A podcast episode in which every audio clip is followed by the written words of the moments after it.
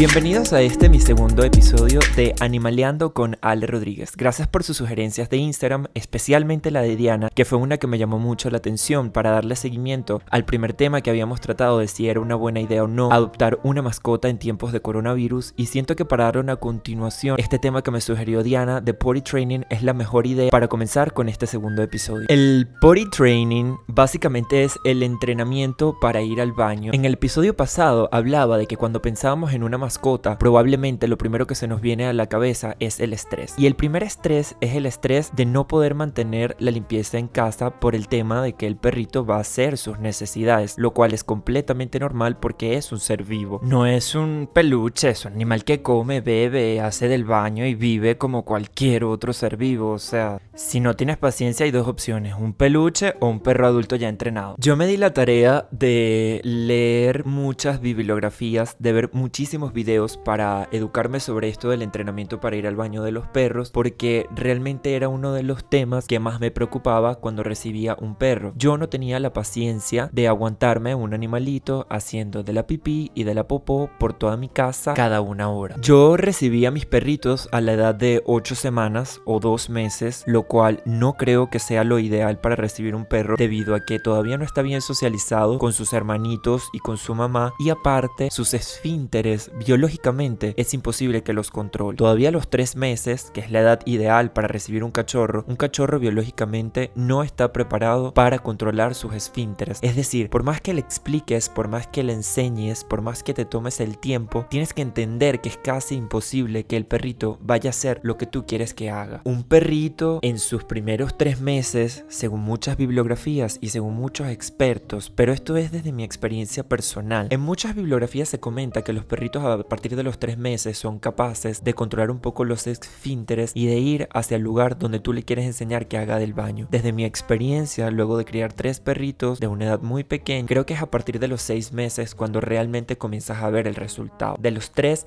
a los seis meses es completamente entrenamiento. Es decir, van a haber muchos accidentes aún en esta etapa de su vida, pero hasta los seis meses vas a ver un resultado. Por lo que tienes que estar completamente preparado psicológicamente, emocionalmente y en los aspectos para saber que sí, sí vas a estar limpiando orines y sí, sí vas a estar limpiando cacas. Claro está que todo esto va a depender completamente de ti y del seguimiento que le des al perrito. Literal, los perritos cuando están pequeños, cuando están cachorritos y recién llegan a tu casa, se orinan a cada momento, después de cada actividad, al despertarse, después de jugar, después de la siesta, después de comer etc. No esperes que el perrito sea consciente, pero sí es importante establecer el lugar donde queremos que vaya a ser del baño. Este es desde un momento cuando llega. Y a ese lugar, si lo está recibiendo de 8 semanas, de 2 meses, de 3 meses, trata de llevarlo a ese lugar cada media hora o cada hora. Yo antes vivía en un departamento y a Moca, mi salchicha, que fue la primera perrita que tuve aquí en México, yo le enseñé a hacer solamente afuera. Luego yo creo desde mi experiencia personal, me arrepentí de esto porque lo sufre la perrita y lo sufría yo también, porque era obligatorio el tener que bajar del departamento, salir de la casa para que ella hiciera el baño. Y no todos los días yo me iba a querer levantar a las 6 de la mañana, a las 5 y media de la mañana para que Moque hiciera afuera. La acostumbré, la eduqué a solamente hacer afuera, luego me arrepentí de esto. Desde mi experiencia personal, yo siento que lo ideal es tener un 50 y 50. Enseñarlos a hacer en el potty pad dentro de la casa y enseñarles a hacer afuera también, que exista esa dualidad. Porque en la versatilidad de enseñarles esto, el día que salgas de tu casa, que vayas a un hotel, que vayas de viaje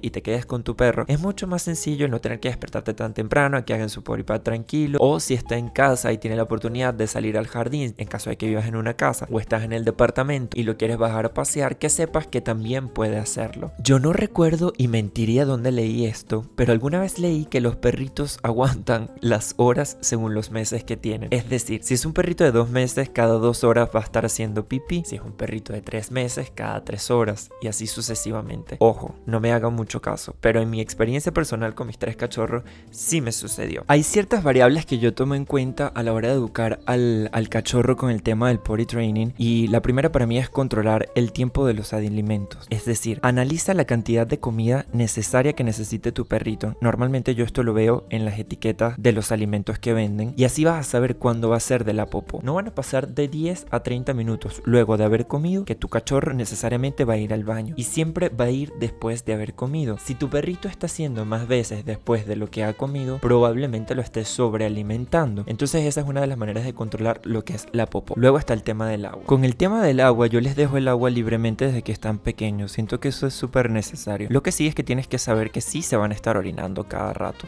Completamente normal, no lo controlan. Sin embargo, algo que tomo muy en cuenta para enseñarles a hacer afuera también de la popó es el darles agua afuera, porque eso los va a desinhibir. A mí me sucedió con Moca que Moca no quería hacer afuera de la casa, era casi imposible. Y con los otros perritos también me sucedió y el administrarles agua afuera de la casa los obligó a perder esa pena y entender que afuera de la casa también se podía hacer de la pipí. La otra es restringirles el espacio. Cuando el perrito no está en supervisión, que tú no tengas todo el tiempo de verlo, que seas una persona que trabaja, que pasa ciertas horas fuera de casa, lo ideal es que el perrito tenga restringido el espacio, que compres una jaula de, de estas que venden en todas las tiendas comerciales y puedas encerrar a tu perrito ahí dentro junto con su camita, su agua, su potty y así puede estar restringido en el área y reconozca siempre el potty porque si tienes un perrito que está suelto dentro de tu casa, no tiene un área restringida, no tiene un lugar fijo donde esté su, su área para ir del baño, pues probablemente se va a hacer por todos lados y no va a ser culpa del perrito, va a ser tu culpa. Todos estos consejos yo creo que si los englobamos sirven de mucho, pero para mí, Alejandro, en mi experiencia, el que más me funcionó fue que mis perritos apenas llegaron a casa, encerrarlos en la noche en la transportadora, ya que los perritos no se hacen del baño dentro de su madriguera. Ellos por inteligencia, por instinto, por la crianza que les da su mamá, son unos animales que dentro de la madriguera no se van a hacer ni de la pipí ni de la popó. Es decir, al perrito en la noche tú lo acuestas a dormir con su camita cómodo dentro de su jaula transportadora o un kennel o como tú lo llames, lo encierras ahí, lo dejas a dormir, te paras muy temprano por la mañana, lo sacas y lo pones arriba del potty pad y ahí el delay no van a pasar tres minutos a que haga del baño. En ese momento lo agasajas, lo tratas demasiado bonito, le dices muy bien, qué bueno, buen perrito, le das un premio, le das qué risa. Justo hice estos sonidos y Olin, una de mis perritas, levantó las orejas y se puso a mirarme. Pero bueno, continuamos. Eh, le comienzas a agasajar, le haces muy feliz, que hizo muy bien. Y así otra vez, antes de dormirse, luego de que haya comido, en la noche, tú agarras y lo pones en el potty pad y le esperas que haga pipí y lo vuelves a agasajar. Pero yo creo que el momento preciso es cuando se despierta en la mañana. Cuando se despierta en la mañana y lo pones arriba del potty pad o afuera si sea el caso de lo que quieres enseñarle a hacer afuera, es el momento en el que se gana. Yo tuve esa experiencia con Mocha, con Olin, y de verdad que me funcionó demasiado. La otra cosa también está, que no quería dejarlo por fuera, esto es en el caso de los perritos más chiquitos que adoptamos, ¿no? Cuando tenemos o compramos un perrito que está muy cachorro. En el caso de los perritos más grandes, yo tuve la experiencia de comprar un perro de 6 meses, que es Taco, es el macho. Al principio tenía muchos nervios, no quería un macho porque pensaba que los machos iban a marcar territorio por todos lados, que no iban a ser educados, que iban a estar marinando toda la casa. Todo lo contrario. Taco, desde que llegó, lo adopté con 6 meses, lo compré con 6 meses. Y fue un perrito que ya venía con un entrenamiento y que ya sabía hacer en el potty pad. Para mí esto fue una maravilla. Esto lo quiero comentar porque a veces pasa que pensamos que tener un cachorro más chiquito es para es más fácil para nosotros moldearlos. Pero si no tenemos la experiencia, no tenemos el tiempo, nunca descartemos a los perritos que están más grandes dentro de una camada, a los que se quedaron más tiempo, a los que tienen seis meses. Porque el perrito ha socializado más con sus hermanitos y con su mamá. Uno. Dos. Probablemente el criador o el hogar temporal donde vayas a adoptar a tu perro es una persona que se tomó la tarea de enseñarle a ese perrito a hacer del baño. Yo no he tenido dolores de cabeza. Esto lo comento porque desde que Taco llegó, yo no sé lo que es preocuparme por un enseñarle a ir del baño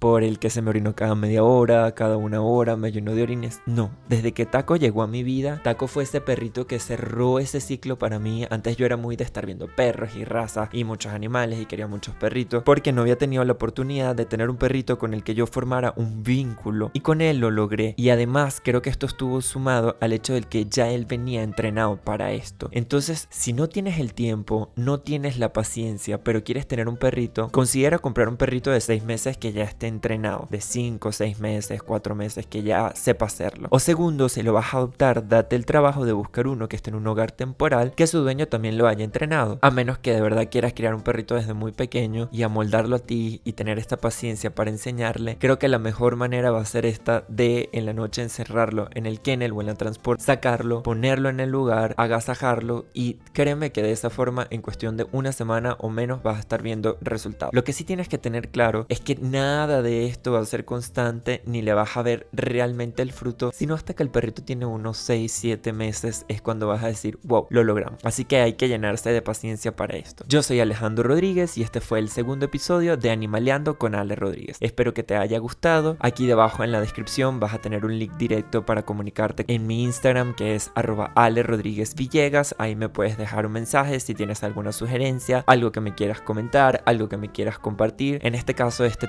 me lo escribió una amiga por el Instagram, así que gracias Diana por la idea. Espero que esto les haya gustado y nos vemos, nos escuchamos el próximo domingo en otro capítulo de Animaleando con Ale Rodríguez.